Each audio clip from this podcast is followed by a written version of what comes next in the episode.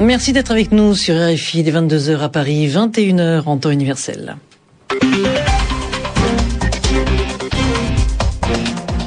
Sylvie Berruet.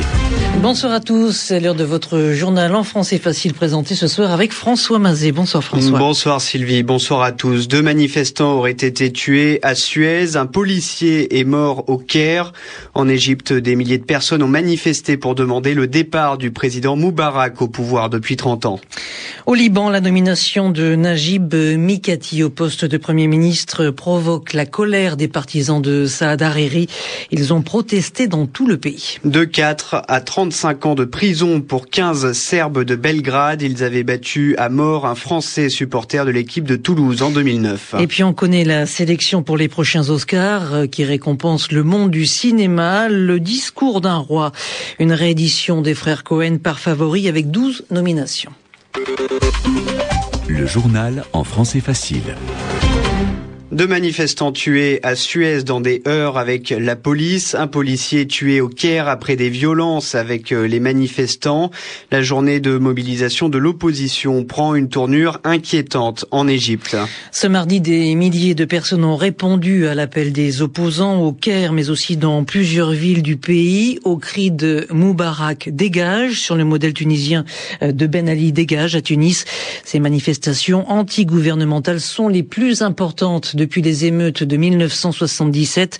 Les Égyptiens s'étaient révoltés contre la hausse du prix du pain. Alexandre Bouchanti. L'intensité des manifestations et leur étendue dans plusieurs villes égyptiennes a surpris la plupart des observateurs. Toutefois, même les militants restent prudents. Ce qui s'est passé est un début très encourageant, mais il est encore trop tôt pour parler de révolution, nous a déclaré un activiste politique. Il a ajouté, ce qui est important, c'est que l'homme de la rue a commencé à rejoindre le mouvement des manifestations qui ne doivent pas grand-chose aux partis d'opposition légale ou même aux frères musulmans. Ces derniers ont bien essayé de récupérer la grande manifestation de la place Tahrir au centre du Caire à l'occasion de l'appel à la prière. Mais les slogans religieux comme Allahu Akbar sont restés minoritaires.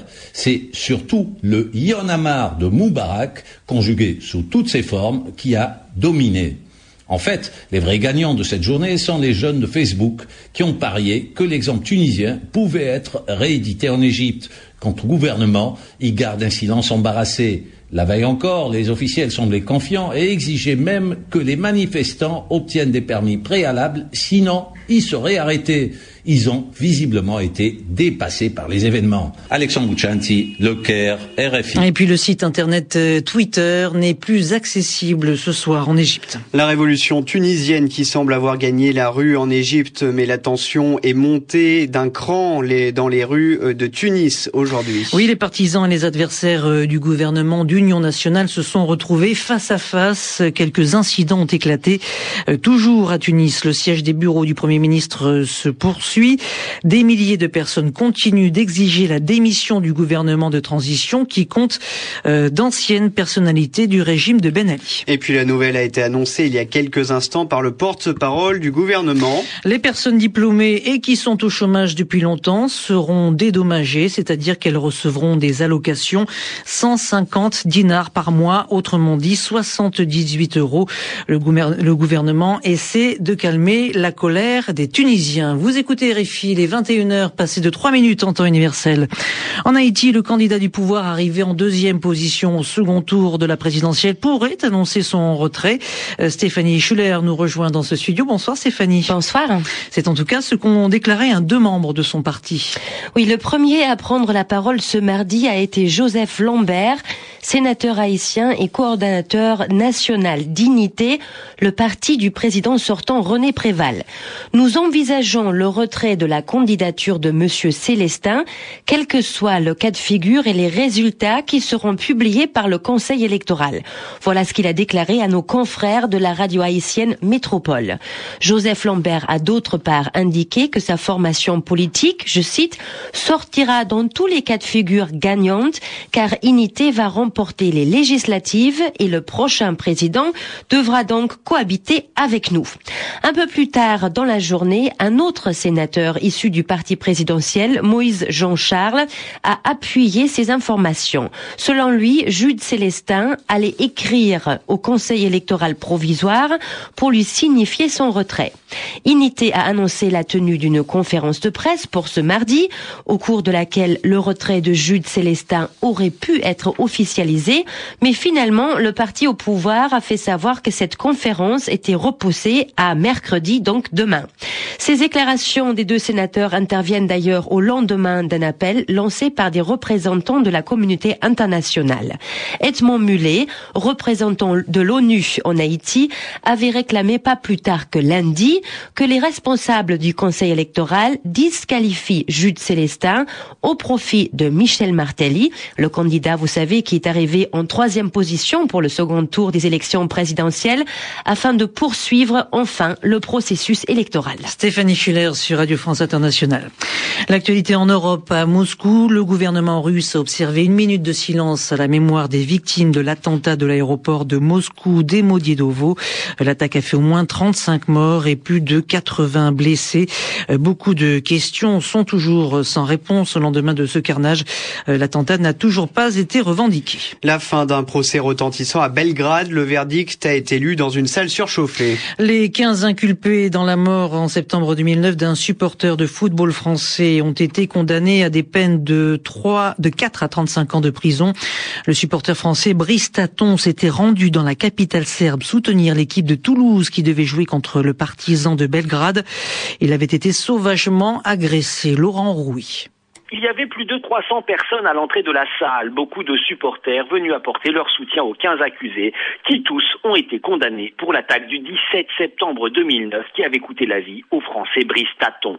Contre les quatre organisateurs accusés d'avoir repéré le groupe de supporters français, appelé des hooligans pour participer à l'attaque, distribuer des armes blanches et donner le signal des violences, les condamnations prononcées vont de 30 à 35 ans pour huit autres supporters serbes accusés d'avoir frappé Taton et d'avoir été présents au moment où deux ou trois personnes non identifiées l'ont poussé du haut d'un escalier, les peines vont de 12 à 14 ans.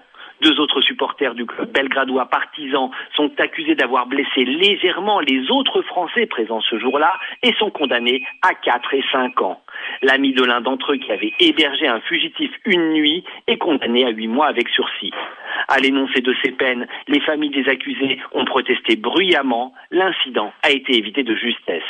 De l'avis de nombreux observateurs, les peines sont sévères dans la mesure où le tribunal n'est pas parvenu à déterminer qui exactement a frappé Bristaton et qui l'a poussé dans la cage d'escalier. La plupart des défenseurs ont annoncé leur volonté de faire appel. Laurent Rouy, Belgrade, RFI. Quant aux parents de Brice Taton, ils se sont déclarés satisfaits du verdict qui a été, selon eux, à la hauteur du crime commis. Aux États-Unis, à Los Angeles, ils plaident non coupable de la mort de Michael Jackson. Le docteur Conrad Murray, dont le procès s'ouvrira le 28 mars prochain, est accusé d'homicide involontaire pour avoir administré un produit anesthésiant à Michael Jackson, entraînant la mort du roi de la pop en juin 2009. On connaît à présent les sélections pour la prochaine cérémonie des Oscars qui récompense le monde du cinéma. Le film qui part favori, c'est Le discours d'un roi, un remake des frères Cohen avec 12 nominations qui raconte l'histoire de George VI, un roi qui bégayait. La 83e remise des Oscars se déroulera le 27 février à Los Angeles. Sophie Torlotin. Le discours d'un roi décroche 12 nominations, dont celle de meilleur réalisateur pour Tom Hooper, meilleur film et meilleur acteur pour Colin Firth. On y suit les séances de rééducation du futur roi George VI d'Angleterre, qui devra surmonter son bégaiement pour galvaniser ses compatriotes pendant la Seconde Guerre mondiale. Le discours d'un roi se retrouve en concurrence avec le dernier film des frères Cohen, True Grit, qui cumule 10 nominations, The Social Network de David Fincher, portrait au vitriol du fondateur de Facebook et Inception, le polar futuriste de Christopher Nolan. Deux œuvres francophones sont en lice pour l'Oscar du meilleur film étranger.